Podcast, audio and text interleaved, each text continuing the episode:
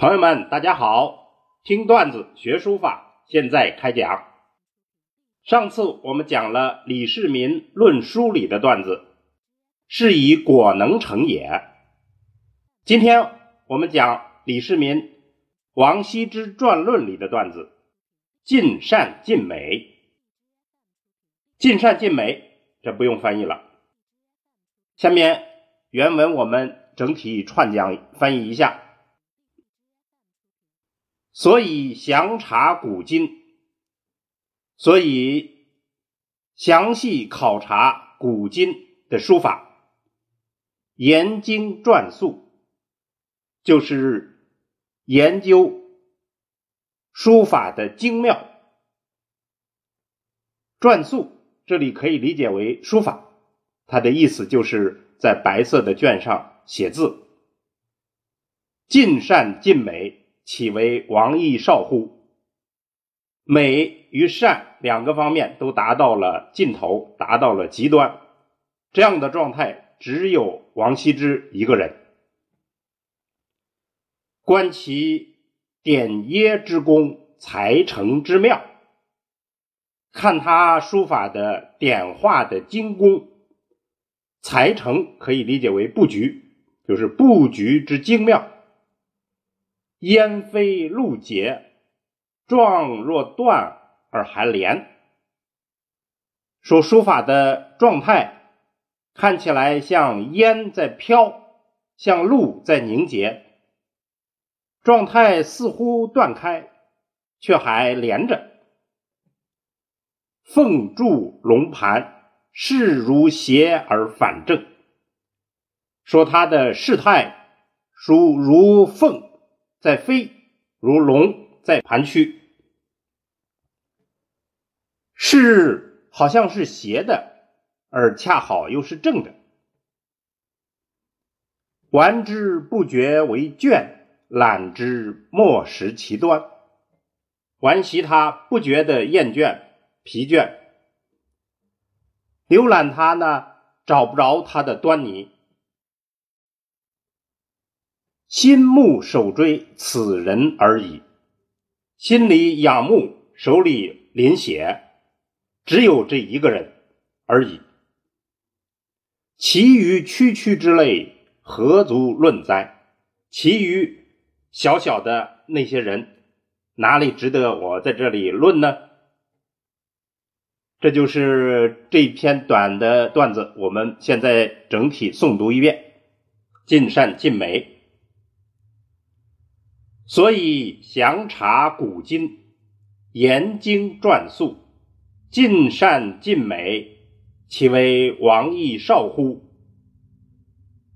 观其点耶之功，才成之妙，烟飞露结，状若断而含连，凤柱龙盘，势入斜而反正。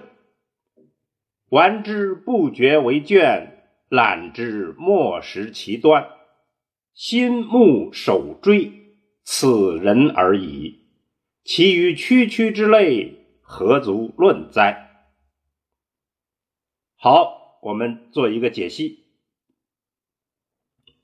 书法尽善尽美的楷模，就是千古一人王羲之。那么具体来讲，它到底美在何处呢？皇上说了，它主要表现在以下几个方面：点画精工，布局巧妙，字的状态若断若连，如烟如露；字的事态似斜似正。如龙如凤，玩赏这种书法趣味无限，学习这种书法又难以企及，这就是尽善尽美的书法。但是尽善尽美远不止这些，其实皇帝是在借王羲之的书法为世人树立了一个儒学最高理想的楷模。古今从没有第二个人达到过这样的理想。这就是中庸之道的范本。中庸之道到底有多难多高呢？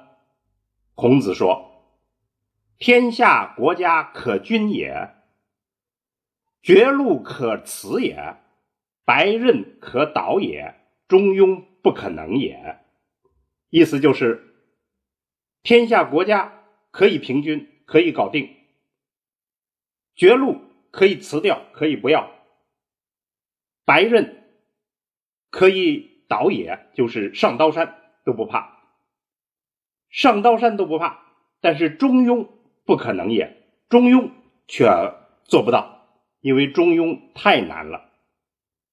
所以中庸的确不是像我们平常想的那样一个中庸状态、简单状态、不偏不倚，不是，它是一个至难的最高状态。这么高的理想状态。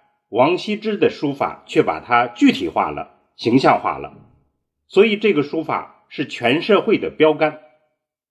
皇帝之所以在这里亲自写这篇文章，用意就在这里，他是教化，不仅仅是欣赏。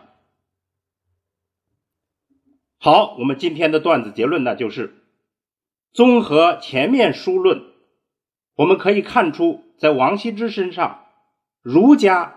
看见儒，道家看见道，表明他的确不凡，值得我们在他身上深思做人和做书的内在道理。好，今天这个话题就讲到这儿。